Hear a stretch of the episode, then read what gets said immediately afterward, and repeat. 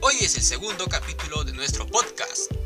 Yo soy Reiner y esta noche estamos de nuevo con Agustinos Educando, junto con nuestros estudiantes de UNSA.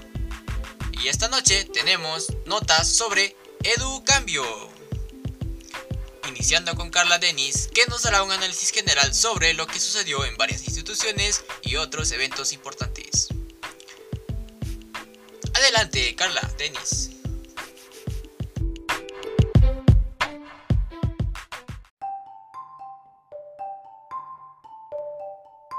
Eh, buenas noches, estimado Reiner. Bueno, te cuento eh, que a inicios del año 1869 eh, se reorganizan los colegios nacionales, lo que causa varias, que varias materias sean eliminadas, principalmente en el nivel secundario, materias como el derecho natural, constitucional, internacional, el derecho civil y canónico, áreas que fueron pasadas a las facultades de las universidades. El mismo año se dio la enseñanza en taquigrafía. Ya en los años 1870 se decretó y modificó los derechos de los estudiantes, eh, otorgando los primeros años de secundaria de manera gratuita y de la misma forma eh, otorgando becas para los niños genios o prodigios de bajos recursos en los años superiores o ciclo avanzado.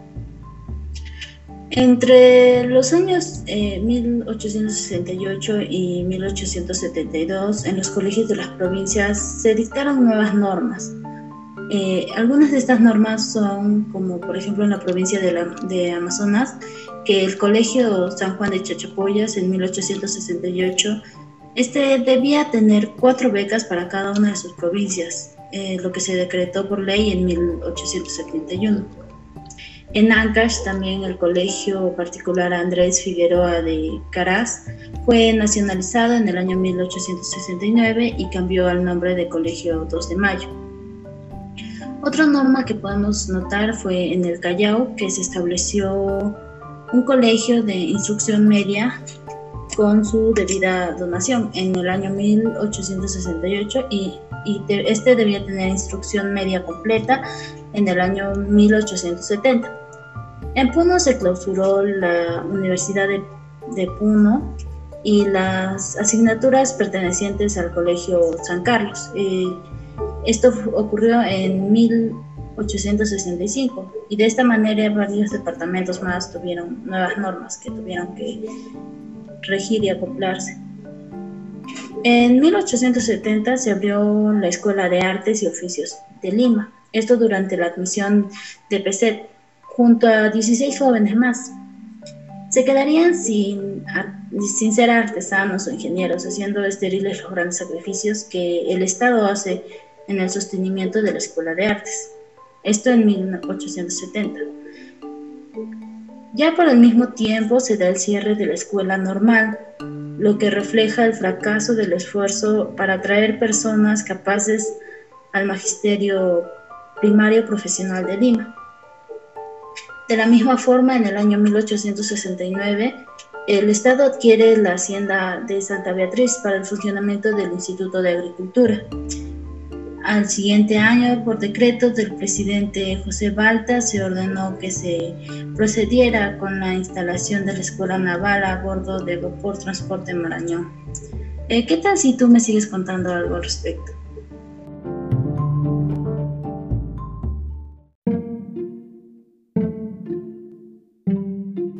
Gracias, Denis, por cederme la palabra. Mencionar que un año antes, a 1869, la Facultad de Letras y el Decanato de Lorente y de Flison aprueba el reglamento de la Facultad de Letras. Con ello se regulariza los estudios. Durante el periodo de Leison, fue expedido el decreto supremo del 20 de mayo de 1871, quien trajo deslindar el nivel de estudios secundarios y universitarios. Su propósito es que fueran complejos y sistemáticos. Separa de las facultades de ciencia, letras, materias y estas son trasladadas al Colegio de Guadalupe. Por otro lado, tenemos a Benjamín Cisneros, quien aparece como un antítesis de Herrera al señalar derecho filosófico. Él tiene una mentalidad liberal durante corto tiempo. Casualmente coincide con la reforma de 1866. Luego ya mismo cursó el llamado Derecho Natural, que integraba el de Constitucional. Estuvo a cargo de Luis Felipe Villarán, quien dio predominio en esta última materia. Otro punto dentro de la Facultad de Jurisprudencia y el decanato de Pedro Galvez, los estudios de la Facultad de Jurisprudencia duraban seis años, y para matricularse en ella era preciso haber sido aprobado en los exámenes correspondientes a lo largo de los primeros años de la Facultad de Letras en Matemáticas, Ciencias Naturales. Hablemos de la descentralización y de la educación pública. Primero, tenemos a los consejeros provinciales del distrito, de cuales debían cuidar respectivamente de las escuelas de su dependencia. No deberían cobrar emolumento alguno por la admisión de los alumnos, mucho menos los libros o útiles de enseñanza. Entonces, ¿cómo era el sostenimiento de estas escuelas? Muy bien, este estaba previsto por un fondo que, bajo el nombre de Fondo Especial de Escuelas, se debía ser recaudado en cada distrito, de una manera proporcional y equitativa, y solo en cantidad bastante para llenar el cumplimiento de las obligaciones. Las escuelas de instrucción primaria y su superior se costean con fondos pertenecientes a la provincia. Si faltaban maestros idóneos, dichos organismos estaban autorizados a dirigirse a consejos departamentales y si no reciben ayuda de ellos, podían emplear a personas no calificadas. Lo último, sobre la actualización del decreto de 1866 y sobre todo el castigo a la vagancia. El 7 de abril de 1866 se declara obligatoria la República, la instrucción primaria y, establecía penas para los padres, guardadores o patrones que no pudiendo dar instrucción en sus casas o en escuelas particulares a sus hijos, pupilos o sirvientes. No los mandarán a las escuelas nacionales.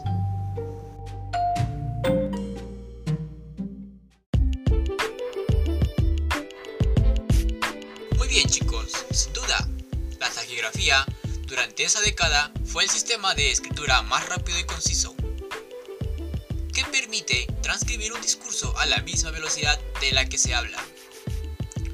Por otro lado, nos comentan que en 1866 se da el castigo a la vagancia y también nos cuenta que se declara obligatoria la instrucción primaria. Continuando con nuestro bloque, tenemos aquí a Alejandro y Ricardo, sin duda un dúo muy interesante. Cuéntanos qué nos trae esta noche, don Ricardo.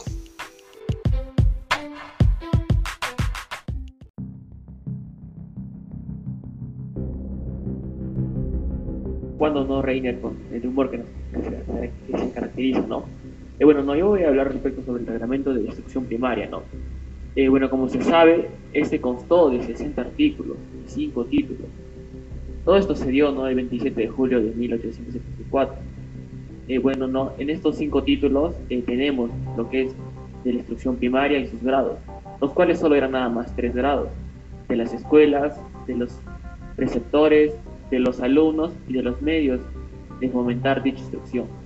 No, pues ese reglamento se complementó con el de 1876, pues los profesores en su mayoría no eran idóneos, pero tenemos que saber que muchos de ellos eh, buscaron ¿no? esa enseñanza eh, por la enseñanza un medio de la necesidad y la falta de recursos.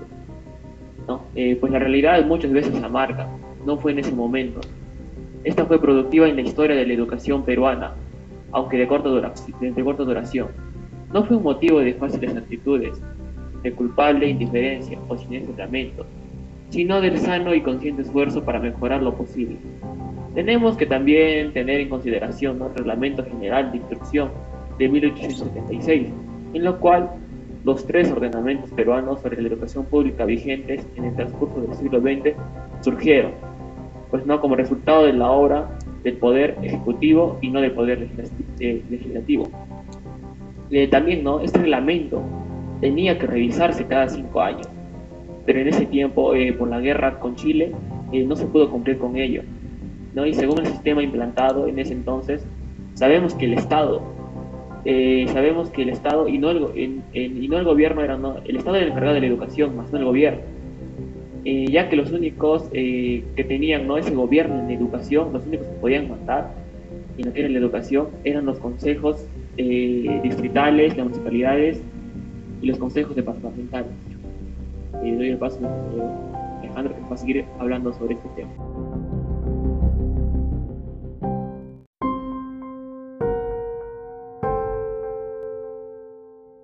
gracias por el pase de palabra, mi estimado Ricardo.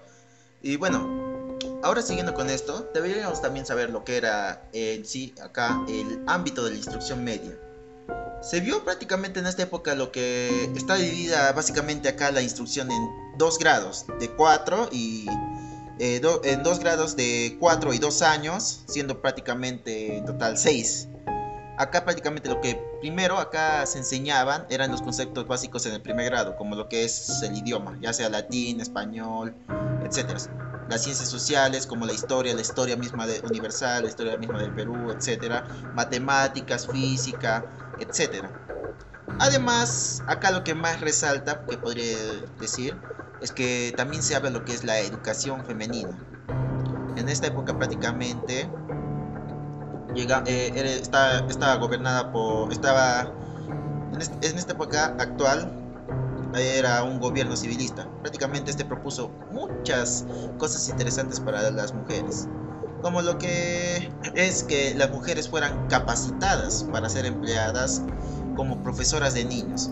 Claramente, obviamente esta propuesta fue muy bien aceptada, al punto que esto la llevó a la fundación de cuatro escuelas en Cajamarca, Junín, Cusco y Lima. Más adelante, gracias a ello, se dictaminó un reglamento general de la instrucción pública estableciendo la obligatoriedad de la educación primaria, tanto para hombre como para mujer. Además que el gobierno también dio incentivos para desarrollar el sector educativo secundario privado para la educación de las mujeres de clase media y alta.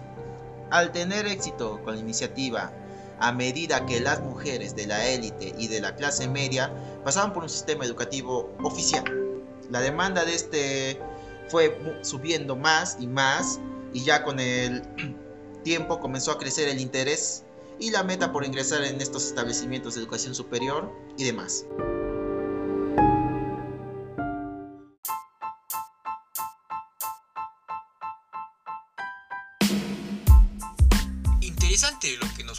Alejandro. Dividida en dos grados de 4 y dos años, haciendo un total de 6. En aquella época, y una enseñanza básica sobre educación. Gracias al gobierno, las mujeres también fueron capacitadas para ser maestras de niños.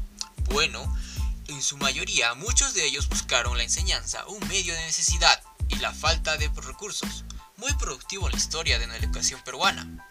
Ahora, damos paso a nuestro compañero Didier, quien nos comentará acerca de las grandes hazañas por nuestras féminas de antaño. Adelante Didier.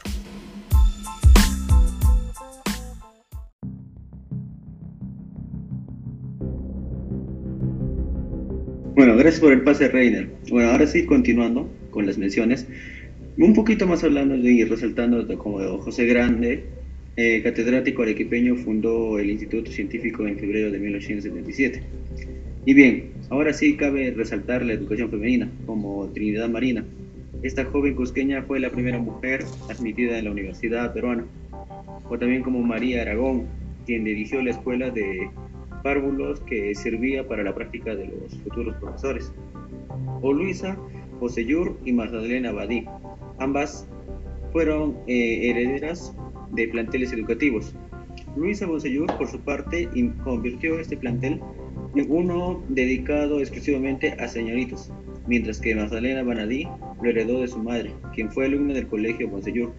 Magdalena fue luego una competente educadora y formó no solo alumnas, sino un idóneo cuerpo de profesores. Ahora, cambiando un poquito el tema, entramos en los primeros textos escolares sobre la historia de la República. Eh, Manuela Vivaldo fue probablemente el iniciador. Ya tiempo después aparecieron Enrique Benítez, Agustín de la Rosa, Toro y Manuel Marcos Salazar. Bueno, este desarrollo de los estudios primarios o secundarios y las diferencias de estos con la relación a los superiores dio un estímulo en el surgimiento de manuales para alumnos. Esos autores generaron ingresos económicos, mientras que muy lejos de alcanzar esos ingresos los autores de las obras que fueron más profundas de investigación. Así otro punto importante fue lo ocurrido en el reglamento de 1976, el cual dio estabilidad y tranquilidad a la enseñanza universitaria. Bueno, ahora sí te cedo la palabra, compañera Silvia.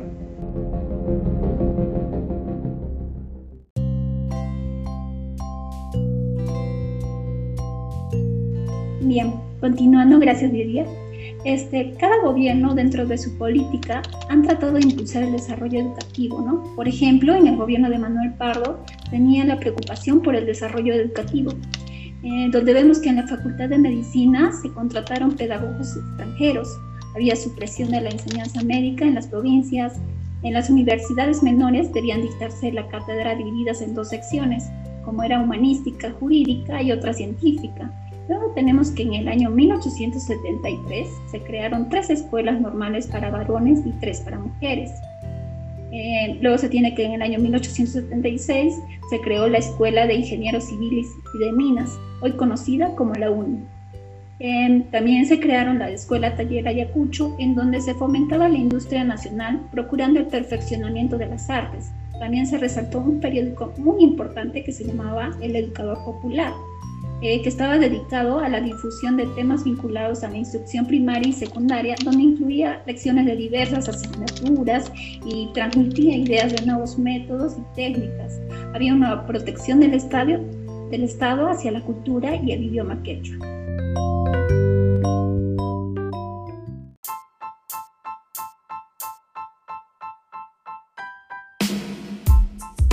Y de esta manera damos por concluido el bloque de hoy. Como quien diría, es de bien nacidos el ser agradecidos. Gracias a las personas que nos siguieron hasta aquí. Les mando un fuerte abrazo y será hasta nuestro próximo encuentro. Yo soy Reiner y me despido hasta una próxima.